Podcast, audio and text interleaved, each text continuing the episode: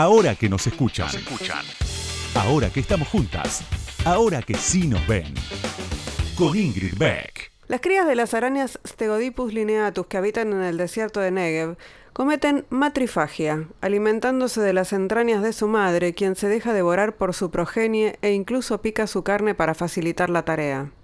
La araña primero teje un nido con su seda y cuando los 70 huevos eclosionan, desgarra el tejido para que sus crías puedan salir.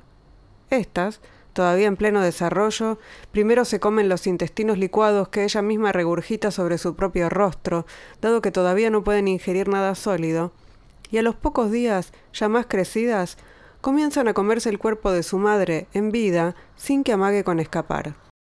No dejan más que el exoesqueleto y el corazón, que quedan abandonados en la arena o entre los arbustos de ese desierto rocoso.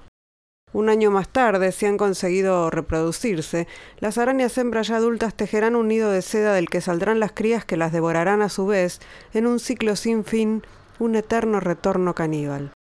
Los padres se salvan de este destino cruento, de este sacrificio supremo en aras de la supervivencia de la especie. No dejo de pensar que en la maternidad hay algo de suicidio, de borrarse a una misma para permitir que otros vivan y crezcan, alimentándose primero de tu sangre, luego de tu leche y finalmente de tus sueños, socavándolos y ocupando su lugar, el de las cosas que alguna vez te importaron.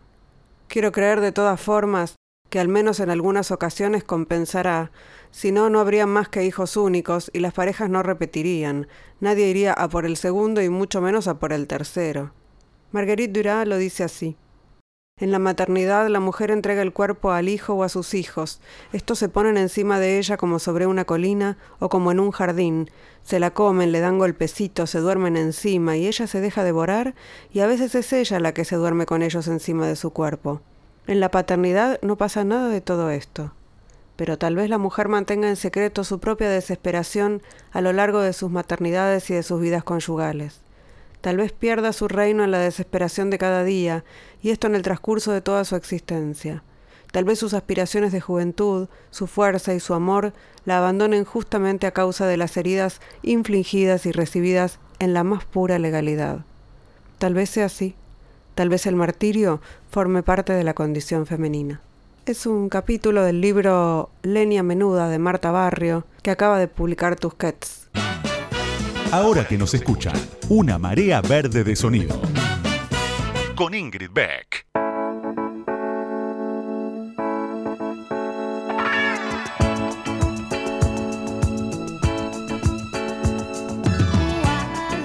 Buenas noches, buenas noches. Bienvenidos, bienvenidas, bienvenides. ¿Cómo están tanto tiempo? ¿Eh? ¿Me extrañaron en este enero? Esta...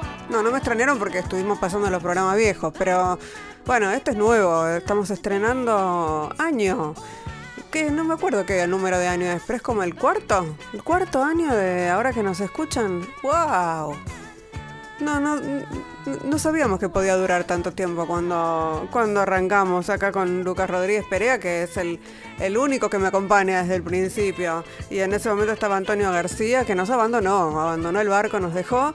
Pero bueno, tenemos con equipo, el, equipo del año pasado, el equipo triunfador, el equipo con el que ganamos el premio Lola Mora, arrancamos este 2022 y vamos a arrancar este año hablando de, vamos a hablar de política, vamos a hablar de géneros.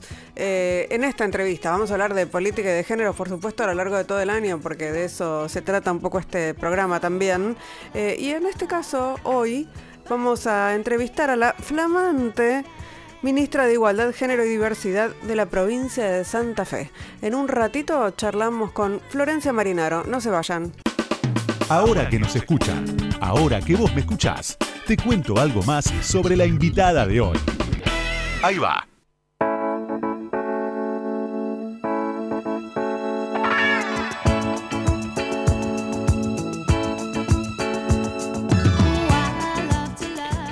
Florencia Marinaro nació en 1986. Es abogada, apoderada del Partido Justicialista de Santa Fe y ministra de Igualdad, Género y Diversidad de esa provincia.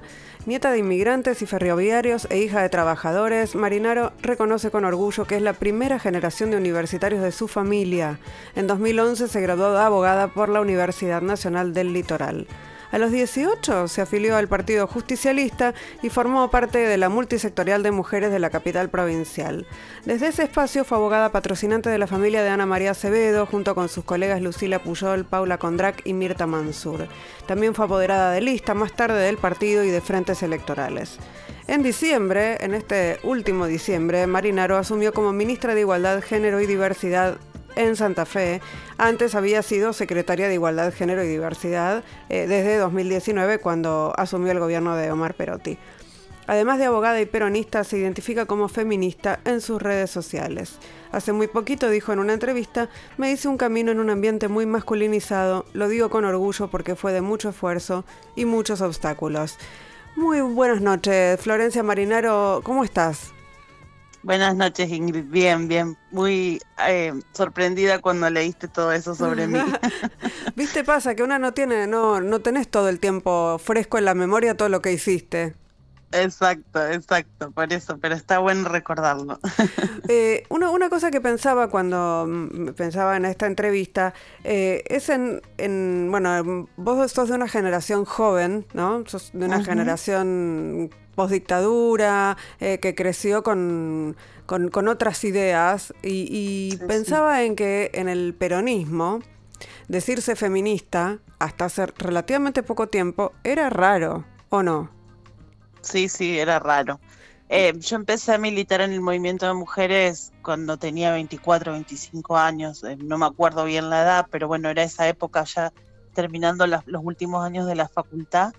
Y bueno, y, mi percepción como peronista ya venía desde mi familia, desde la adolescencia y en esto que a los 18 años eh, tuve la edad suficiente para poder afiliarme. Em, pero bueno, era algo raro porque había como mucha resistencia al término feminismo dentro de los partidos políticos. Digo, no solamente le pasó al peronismo, sino a otros partidos. Y entonces esas militancias eran dos caminos separados. Por un lado el movimiento de mujeres, la multisectorial, y por el otro lado la cuestión partidaria. Pero a, diferencia en el movimiento, pero a diferencia de lo que pasaba con los partidos políticos, en el movimiento de mujeres, eh, la variedad de los distintos partidos era una virtud para nosotras. Éramos todas mujeres de distintos partidos, de sindicatos, eh, o algunas que no venían de los partidos políticos tradicionales, sino más militantes sociales.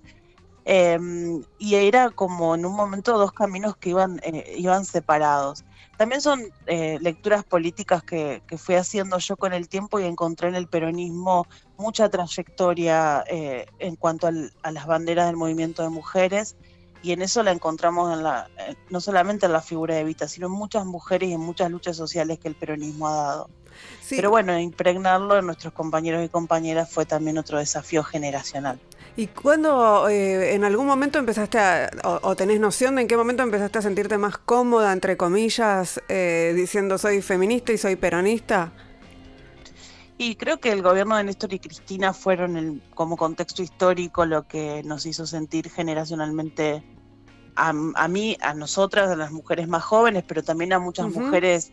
Digo, nosotras venimos recorriendo un camino que ya lo abrieron otras compañeras en la política y entiendo que también en esta reivindicación de la ampliación de derechos que se dio durante el gobierno de Néstor y Cristina en los 12 años hizo como esa conjunción perfecta, porque además también era un eh, era el peronismo para nosotros y nosotras generacionalmente, era la materialización de las ideas del peronismo, que en los 90 no lo habíamos vivido eh, de la misma forma y tampoco teníamos la, militancia tan activa políticamente, pero sí eh, Néstor y Cristina nos devolvieron a nosotros las banderas del peronismo y con eso lo pudimos vivir y materializar.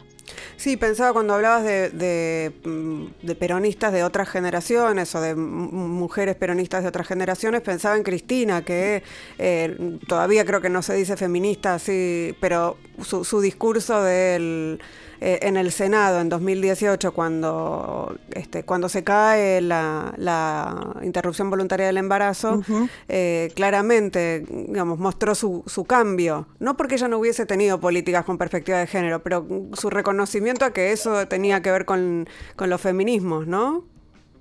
Sí, bueno, Cristina lo dice siempre que gran parte de hoy de poder reconocer ese discurso feminista eh, tiene que ver mucho con su hija y también con las propias compañeras que, que fueron trabajando adentro del peronismo para que, bueno, mujeres como Cristina, mujeres eh, de otras generaciones puedan sentirse parte también del movimiento feminista. Entiendo que a muchas mujeres todavía les cuesta eh, reconocerse como feministas, mm. aunque desde lo discursivo o la diaria lo puedan, lo, reproduzcan y lo incorporen, pero bueno, eh, decirse feminista es Digo, a mí también me pasó. Yo me acuerdo la primera vez que me preguntaron si era feminista y titubeé, porque era difícil decirlo. Y me lo hicieron en una entrevista radial hace pero mucho tiempo y titubeé y me fue la primera vez que me lo preguntaron y lo dije como con un poquito de vergüenza. Hmm.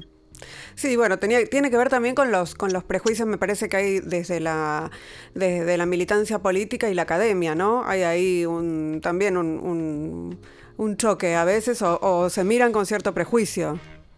Sí, y también los prejuicios sociales que había con respecto a ese tema, porque lo que significaba eran mujeres, la, asociación directa que se hacía era, bueno, mujeres muy resentidas con los varones, eh, que querían eh, ir por todo, por el poder, bueno, tú una construcción eh, y una denominación en base a las mujeres del feminismo muy despectiva, entonces a todas arrastramos esos, esos prejuicios, esos estereotipos. Y sobre todo la política, donde, bueno, venís siendo joven, querés tener, tenías ambición política, querer tener carrera política, pero bueno, a la vez también eh, decirme feminista, no sabía si me iba a también traer algunas eh, trabas con respecto a mi carrera política.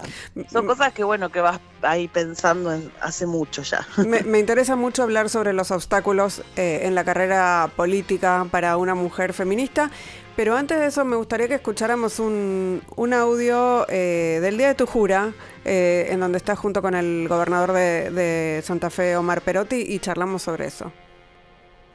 Y Flor, desearte en este desafío lo mejor. Venís con la experiencia de ser parte del equipo de trabajo y con toda la fuerza y tu propia impronta sabrás llevarlo de la mejor manera. Morinaro, ¿cuáles son tus expectativas, tus desafíos? Nuestro desafío es seguir continuando una gestión que encabezaba la ministra Celia Arena, que comenzó allí en el 2019. En mí el reconocimiento a todo un equipo que desde el 2019 jerarquizó las áreas de género, diversidad sexual, con una decisión política del gobernador que lo acompaña y hoy lo afirma dándome la responsabilidad enorme de continuar con un ministerio que está transformando las estructuras desiguales que tiene nuestra sociedad y el desafío enorme es seguir trabajando en equipo junto con los otros ministerios y, con el acompañamiento del gobernador. Bueno, estaba ahí la voz del gobernador Perotti y la tuya el día de la jura. Estamos hablando con Florencia Marinaro, eh, actual ministra de Igualdad, Género y Diversidad de Santa Fe, y pensaba en cómo ¿Cómo es esa convivencia? Y, si ves a un Perotti distinto del que vimos, por ejemplo, en 2018 cuando, cuando no, no apoyó eh, la ley de interrupción voluntaria del embarazo. ¿Es un, es un gobernador, es un, un señor que se, se está construyendo? Mira, esa evaluación la tendría que hacer más personal eh, el gobernador que yo hacer un análisis sobre si se deconstruye. Yo creo que eh, en la, lo que puedo hacer la lectura del gobernador es, es en su, su gestión con, cuando asumió el 10 de diciembre de 2019 mm. con respecto a las políticas de género. También eh, entendemos que en la política convivimos, en los partidos políticos convivimos eh, con compañeros y con compañeras que, bueno, que, que, se van dando y se van transformando en base al tiempo o al contexto que van que van viviendo y, lo mismo sucedió con el gobernador. Digo, el movimiento de mujeres en la calle, la impronta que tienen las políticas de género y cómo está la agenda política, eh, también es hace que, bueno, que en el contexto los, eh, una persona como el gobernador también haya, haya leído, haya escuchado eh, que había un reclamo social respecto de este tema y haya tomado la, decisión política de crear el ministerio. Hmm. La verdad es que yo lo conozco al gobernador desde hace un tiempo en la, militancia política y bueno, lo conocí mucho más a la campaña del 2019, lo acompañé también trabajando toda la propuesta en políticas de género junto con otras compañeras y yo no veía un eh, no veía un gobernador distinto a lo que es ahora, mm. sino un hombre que sabe escuchar, que, eh, y que además, como te decía, eh, inmediatamente toma la decisión de que si hay una demanda social pueda, pueda responder desde el Estado. Pero bueno, fue muy, muy atacado él durante la campaña del 2019 por, por la oposición con el tema de, la decisión de, lo del aborto. Pero cuando llegó al gobierno, lo primero que hizo fue firmar el decreto de interrupción legal del embarazo, mm. adhiriendo al protocolo nacional. Cuando se, implementó, cuando se sancionó la ley de interrupción voluntaria del embarazo, eh, en la provincia de Santa Fe se está cumpliendo, más allá de que viene de un recorrido de hace mucho tiempo, y para nada hubo una decisión de truncar derechos ni de retroceder en ningún derecho, muy por el contrario. Estamos conversando aquí en Ahora que nos escuchan en Radio con Voz con Florencia Marinaro, que es abogada y es ministra de Igualdad, Género y Diversidad de la provincia de Santa Fe. Vamos a escuchar a Adele, vamos a escuchar Oh My Good eh, por Adele y enseguida seguimos conversando ahora que nos escuchan. Entrevistas a las mujeres que mueven el mundo. Con, Ingrid Beck.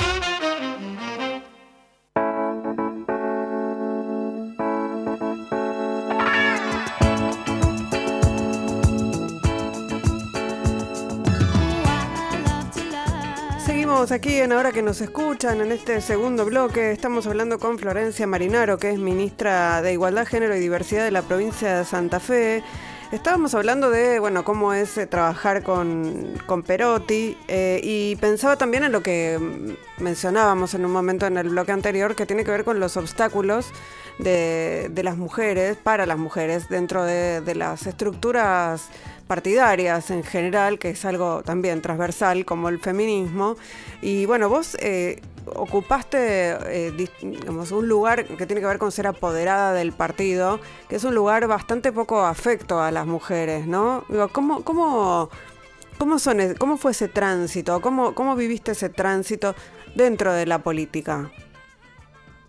Bueno, el derecho electoral era una de las ramas que más me gustaba, el derecho, lo público, la política y esa conjunción entre el derecho y la política eh, lo encontré en algún punto en representar a las listas. Empecé siendo estudiante ayudando a apoderados varones en mm. todo el tema de lo que era la conformación de las listas y bueno, eh, siempre muy curiosa y con, eh, con el oído atento escuchando y aprendiendo y después me fui abriendo camino y, empecé a consolidarme como, como apoderada de distintas listas después de frentes electorales y en el 2015 con la gestión de Ricardo Olivera, que es el actual presidente del Partido Justicialista en la provincia, me convocó junto con otros dos compañeros a ser la apoderada del partido. Eh, ya los dos no, están más, uno falleció y el otro renunció. Así que bueno, quedé a cargo de esta responsabilidad enorme, que es un trabajo muy silenciado para quienes hacemos política, porque, bueno, eh, todo el tema de presentación de listas, de spot de campañas, eh, de rendición de cuentas, bueno, es un trabajo que lleva mucho tiempo y mucha dedicación y también es una forma de aportar siempre a las campañas. Así que me fui abriendo camino aprendiendo y también, como te decía, en un ambiente donde la mayoría de apoderados son varones. Claro. Eh, y no solamente en el Partido Justicialista, en casi todos los demás partidos, y también trabajando, bueno, la relación con los jueces y juezas electorales, con el Tribunal Electoral de la provincia de Santa Fe, eh, abriendo, bueno, como todos, siempre para las mujeres el doble desafío eh, en los distintos ámbitos en los que que nos desarrollamos. Pensaba además que ser apoderada de una lista o de un frente electoral o de un partido político es estar, eh, digamos, es como tener la firma sobre algo que se viene rosqueando, ¿no? Desde, desde en, los, en los grupos eh, de los asados, en, en esos grupos que también son eminentemente masculinos. Eh, yo, yo, pregunto en general a las mujeres que, a, las militantes, a las funcionarias, eh, si no hay una deuda ahí con, las mujeres feministas sobre todo y con las mujeres que tiene que ver con ese espacio de decisión, ¿no? que es la rosca política, que es además un, que es un espacio eh, eminentemente masculinizado como los apoderados de los partidos políticos. Sí, sí, coincido que lo que le decimos la rosca, la mesa chica, eh, que quienes la integran todavía tienen una deuda con, con las mujeres, con las mujeres feministas, de, integrarlas y, digo de que, sean más paritarias o más iguales, lo cual no lo son. Entonces eh, hay una deuda, pero también hay un reclamo interno de muchas mujeres dentro de la política con respecto a estos temas. En mi caso eh, me toca estar en la mayoría de los lugares donde se da esa rosca, pero no participaba, no, siempre participaba de esa rosca o de esa decisión. Yo solamente materializaba las decisiones en un papel o en una presentación electoral. Eh, pero creo que, hoy también eh, sumar distintas, en, el caso nuestro se da una cuestión doble, que es eh, formar parte de un partido político y además estar en una gestión de gobierno. Eh, entonces, creo que también haber sumado muchas mujeres eh, a la gestión de gobierno con responsabilidades grandes hace que eso caiga mayor peso sobre la participación en las decisiones políticas de las mujeres. Mm. Eh, eso se, se, está dando como un proceso natural, en este caso te digo en el contexto de la provincia de Santa Fe. Hoy tenemos un gabinete paritario donde somos eh, mitad varones y mitad mujeres, entonces eh, hay también un acompañamiento y otras mujeres que están en responsabilidades, digo, más allá de las carteras ministeriales enormes que, bueno, que hacen que también tengan peso sobre las decisiones políticas. Bueno, sí, una, una cuestión llamativa y para tener en cuenta en la provincia de Santa Fe es justamente, mm, vos asumiste el ministerio porque además la ministra eh, Celia Arena ahora es ministra de Gobierno, que también es un lugar... Eh, que estaba vedado prácticamente para las mujeres, ¿no? Los ministerios, digamos, más duros. Era impensable que la ministra de las mujeres géneros y diversidad pasara a ocupar un cargo más eh, duro o más de, esto, de, eh, que no tuviera que ver específicamente con un, con, con, un área de géneros. Y en este caso ocurrió. Eso significa que quienes ocupan los ministerios de mujeres, géneros y diversidad hacen política, ¿no? Son... sí, sí. E, está, está bueno eso que vas a decir, porque eh, nosotras, bueno, yo que venía de una trayectoria militante feminista, la asociación directa cuando estábamos armando los equipos de gobierno conmigo era las cuestiones de las mujeres y, disidencias. Y la verdad es que yo no, no quería, en mi eh, no, deseaba ocupar esos cargos y no estaba en mis planes, mm. porque si no iba a quedar encasillada en la política eh, solamente con esto, este tema. Como siempre, bueno, las mujeres hablamos de salud, desarrollo social, cuestiones de género y diversidad sexual. Cuidado, todos los cuidados nos quedan a nosotras en todos lados. En lo público, exactamente. Entonces, bueno, eh, no, la verdad que no, no, no tenía el deseo de, ocupar un espacio dentro de, las políticas de género, pero se dio la creación del ministerio y sabía que era un desafío enorme y que teníamos que estar ahí. Y lo de Celia Arena también fue eh, todo un vuelco muy fuerte dentro de lo institucional en la provincia de Santa Fe porque es la primera ministra de gobierno en la historia de la provincia.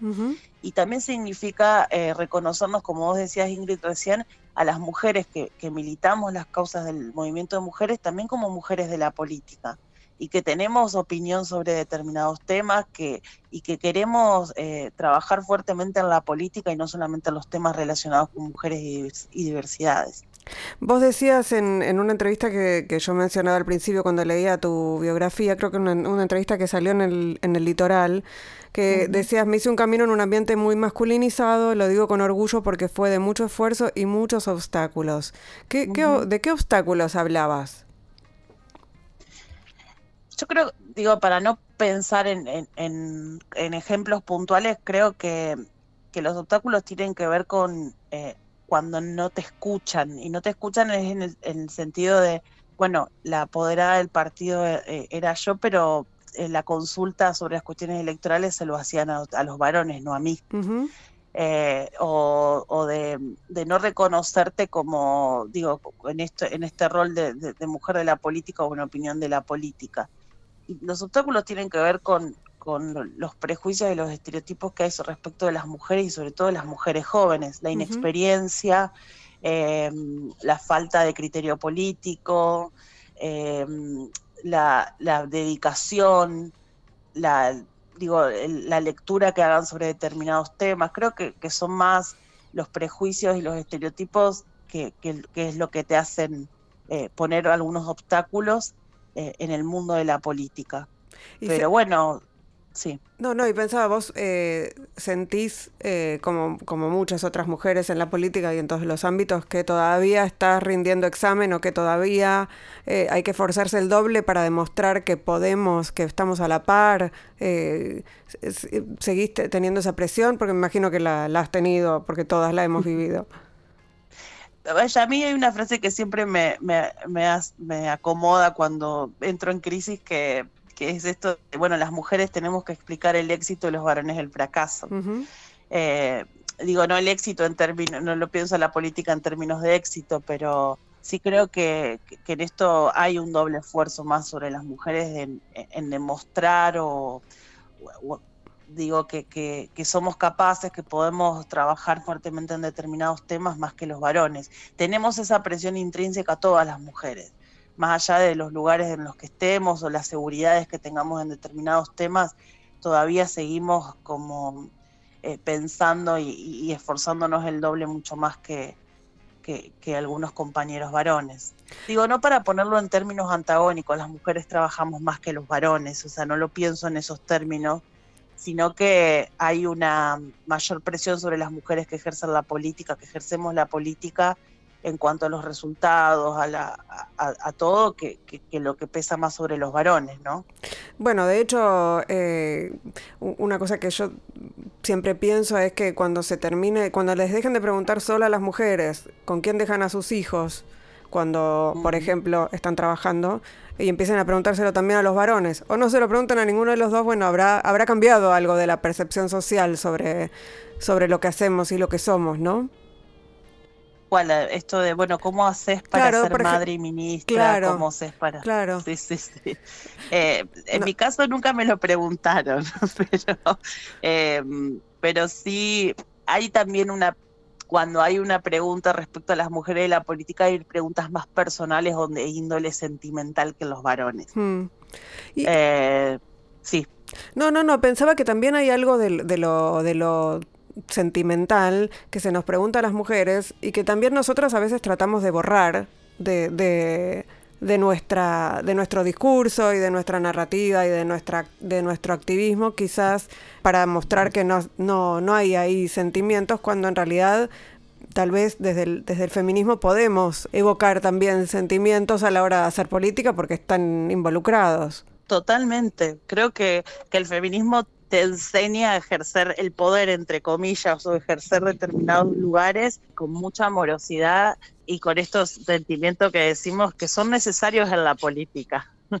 Bueno, en esto yo muy peronista lo que te voy a decir, pero decimos, bueno, el amor y la igualdad en la marcha de nosotras del peronismo. Y, y creo profundamente en que la política tiene que ser ejercida con humanidad, con amorosidad, y eso eh, mucho te enseña el feminismo, la empatía hacia el otro, hacia la otra. Y creo en eso profundamente y en ese ejercicio del poder.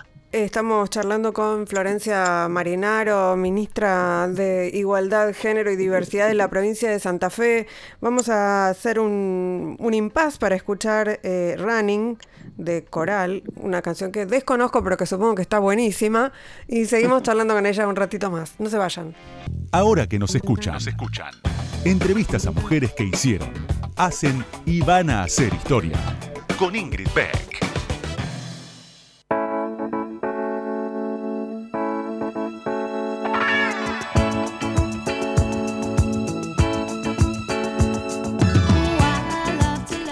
Tercer bloque de ahora que nos escuchan, estamos conversando con Florencia Marinaro, abogada, apoderada del Partido Justicialista de Santa Fe y ministra de Igualdad, Género y Diversidad desde hace pocos meses. Y vamos a hablar un poco de los desafíos de, las, políticas públicas eh, a, a, las que se están enfrentando ahora en Santa Fe. Y tengo un audio que tiene que ver con el registro de femicidios y travesticidios que me interesa compartir. En cuanto a femicidios, travesticidios, el año pasado, junto con el Ministerio Público de la Acusación y el Ministerio de Seguridad, a través de su Observatorio de Seguridad Pública, estamos trabajando en el primer registro tripartito de femicidios, travesticidios y transfemicidios. Es un registro que une la sinergia de todas las instituciones, todo lo que son las investigaciones penales que el Ministerio Público realiza, todos los datos que recolecta el Ministerio de Seguridad y todos los datos que nosotras como Ministerio tenemos junto con otras instituciones.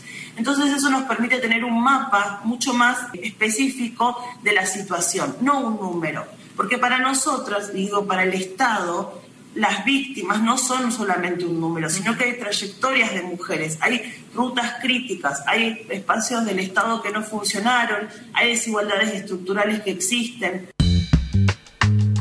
Bueno, ahí creo que casi hacías un, un este, una, digamos, una lista de, de, los temas que están involucrados cuando hablamos de, femicidios y transfemicidios y travesticidios, ¿no? O sea, la desigualdad estructural, la falta de autonomía económica de las mujeres, o sea, empezando de abajo para desde la base de la pirámide hasta la hasta la punta que son que es lo que vemos, ¿no? Que son los femicidios todo, parece como que hay que dar vuelta a todo en, en, en, todo el país, en todo en el mundo sería, ¿no? Pero bueno, en particular en en, nuestro país y, en particular te quería preguntar cómo está la situación en, en la provincia de Santa Fe.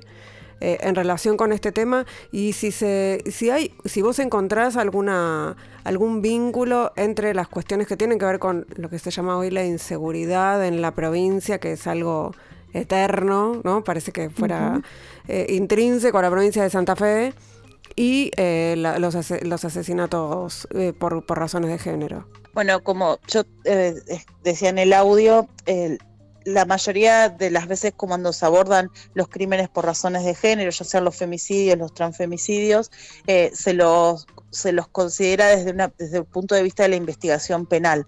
Bueno, no le tomaron la denuncia, el mm. tenía denuncias previas, eh, y creo que, las políticas públicas tienen que cambiar la mirada respecto a cómo cómo se abordan los femicidios y los crímenes por razones de género, y en eso es, este observatorio tripartito que creo que es único en el país. Nosotras, de hecho, lo venimos trabajando con el Ministerio de Mujeres de la Nación, porque es la película completa de lo que decimos la base de los crímenes por razones de género. Y en eso, si siempre pensamos eh, eh, en ejemplos concretos de mujeres que, bueno, que no había eh, el femicidio tipo, digo, una relación de pareja, denuncias previas, bueno, ¿qué, qué es lo que sucede en esos casos? Y es la pregunta que, que, hoy este observatorio nos permite tener una película completa sobre todas las situaciones, más allá de los números o de la cantidad que, que haya por año o por corte semestral. Y sí creo que hay una relación directa hoy en lo que son los femicidios en contexto de narcocriminalidad que se están dando en la provincia de Santa Fe, sobre todo en la ciudad de Rosario, y en eso nosotras estamos eh, considerando y, junto con el Ministerio de Seguridad lo que es el protocolo de un FEM de Nación, del Ministerio Público Fiscal, en este criterio de también eh, las mujeres son víctimas de crímenes de, por razones de género en, en los contextos de narcocriminalidad hay una relación directa y eso también hace que el número de Santa Fe sea alto. ¿Cómo es esa relación? Perdón que, te interrumpí, pero ¿cómo es esa relación? ¿En, qué se ve? Digo, ¿por qué? Hay mujeres que eh, muchos de los femicidios que se dieron el año pasado se dan eh, con mujeres que bueno que participaban o participaban de bandas eh, narcocriminales o tenían una relación directa con, la, con las bandas. O sea, se da en lo que se llama el ajuste de cuentas, ¿no? en, violencia entre distintas eh, eh, entre distintos espacios digo bandas delictivas y son las mujeres las víctimas junto con sus hijos e hijas mm. que tiene que ver también con con esto de lo que está intrínsecamente puesto de digo de de pensarlas a las mujeres como bueno como personas débiles de, generar daño de eh, lo que se llama lo que nada, de crímenes de venganza. Claro lo que se llama violencia vicaria o, o, femicidios vinculados digamos de, eso estamos hablando. Sí que que bueno se dio mucho en lo que es en México claro. pero bueno en Santa Fe todavía son los primeras los primeros estudios que estamos haciendo respecto a eso y lo estamos trabajando.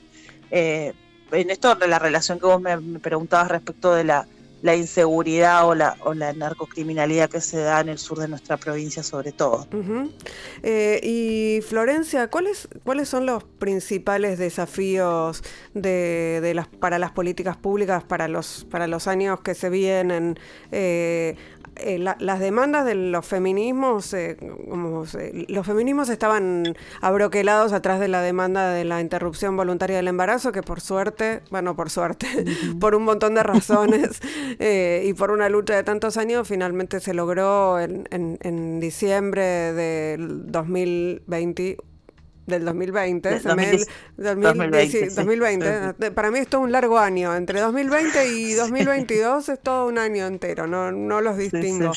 Eh, pero digamos, la demanda que tiene que ver con, con el trabajo, con, eh, con, con, la crisis económica, ¿no? con el ingreso al mercado de trabajo, con la falta de empleo, ¿e-, ¿es una agenda posible? ¿Es una, ¿Es una demanda? ¿Vos lo ves como un desafío?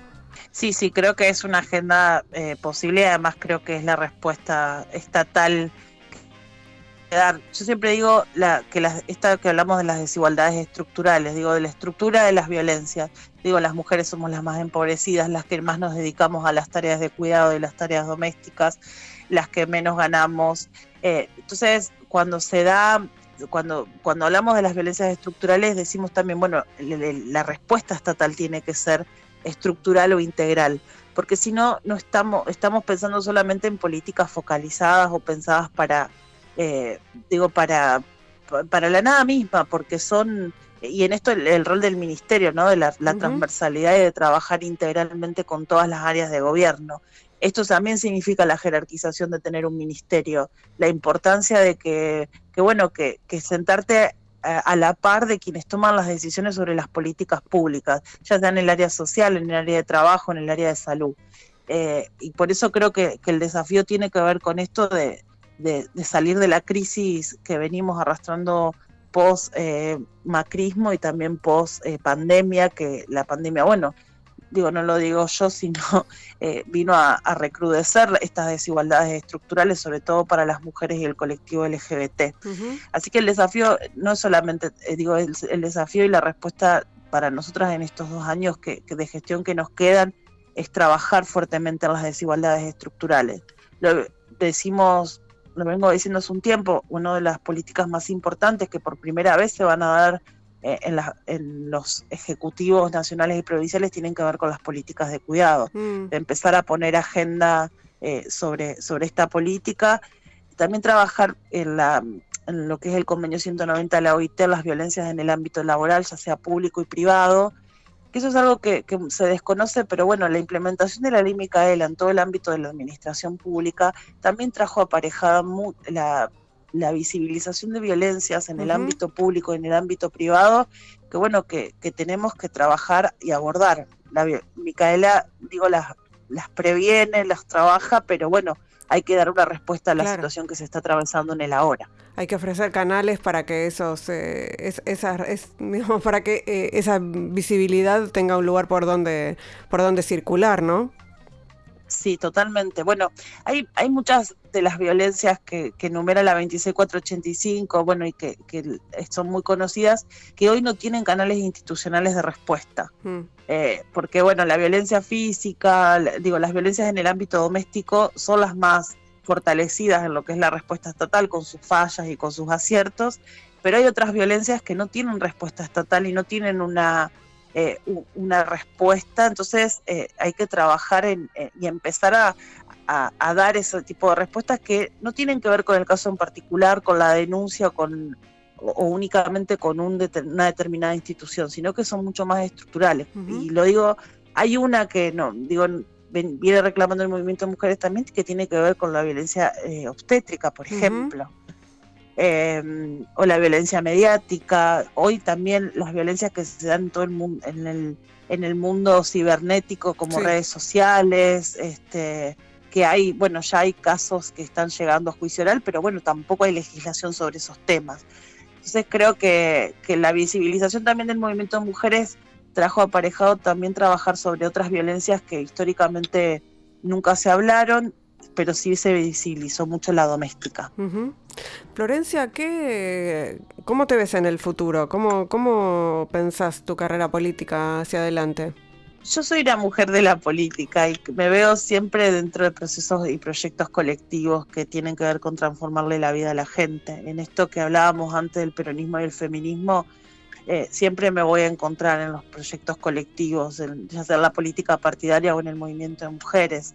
Eh, la política hoy para mí es una elección, se conjuga en esto del ser mi trabajo y también lo que, lo que me gusta y lo que deseo siempre y te soy sincera, nunca en mis planes estaba ser ministra, ni tampoco eh, a mi edad, ni en lo inmediato. Mm. Pero bueno, se, se, dio y, lo veo con mucha responsabilidad. Y mi futuro inmediato es, es terminar la gestión y, poder transformar estas desigualdades estructurales que te digo y poder trabajar con, con las organizaciones. Yo siempre me veo más en lo colectivo que en términos personales y estaré donde, donde la, política y, el movimiento de mujeres me necesiten.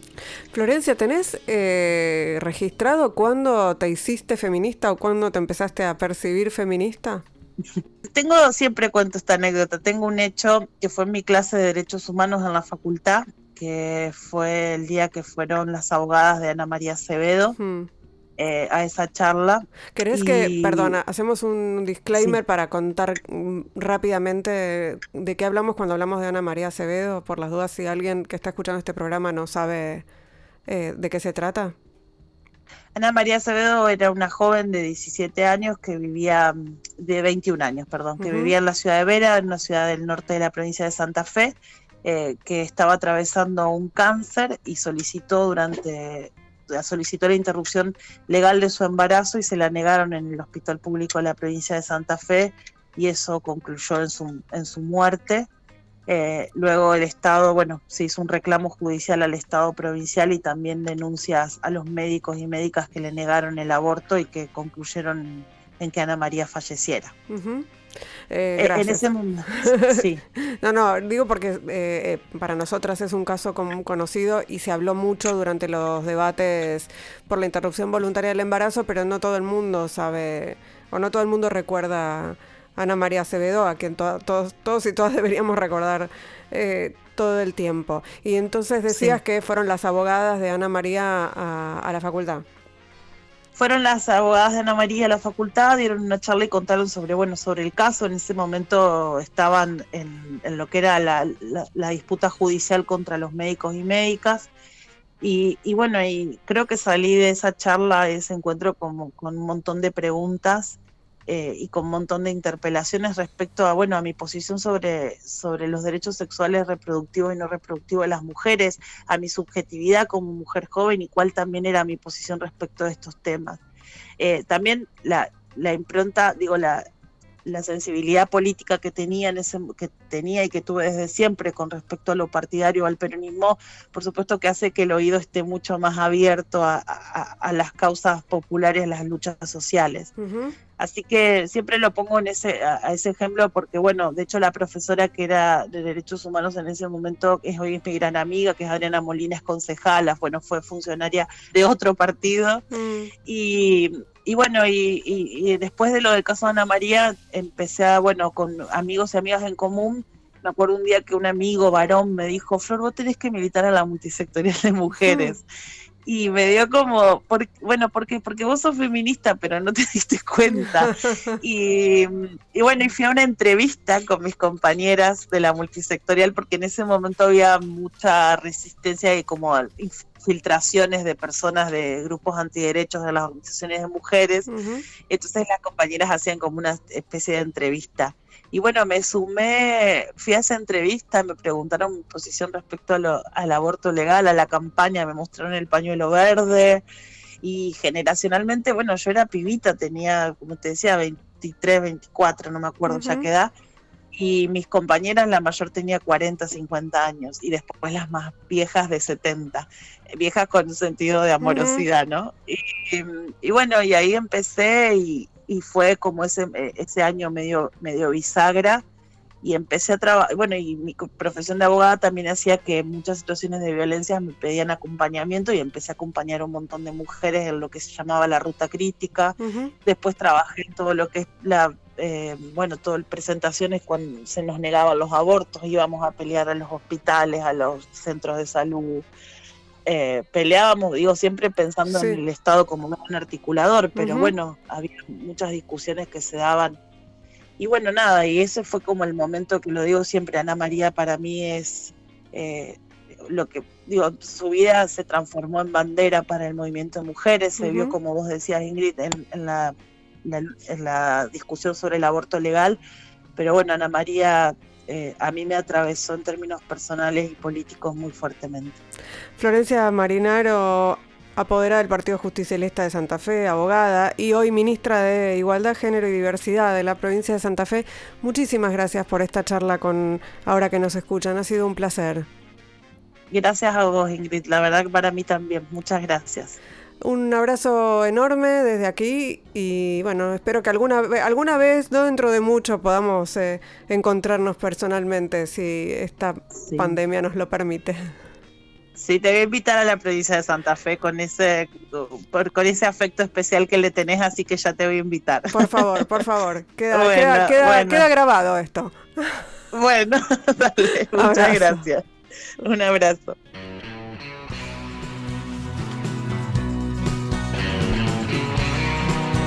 Ay, qué canción hermosa, Isabel de Sebastián, Héroes Anónimos. Operación técnica Lucas Rodríguez Perea, musicalización Sergio Cirigliano, redes Melanie Berardi, producción Mariana Boca. Hasta el próximo miércoles a la medianoche acá en Radio con vos. Chau, chau.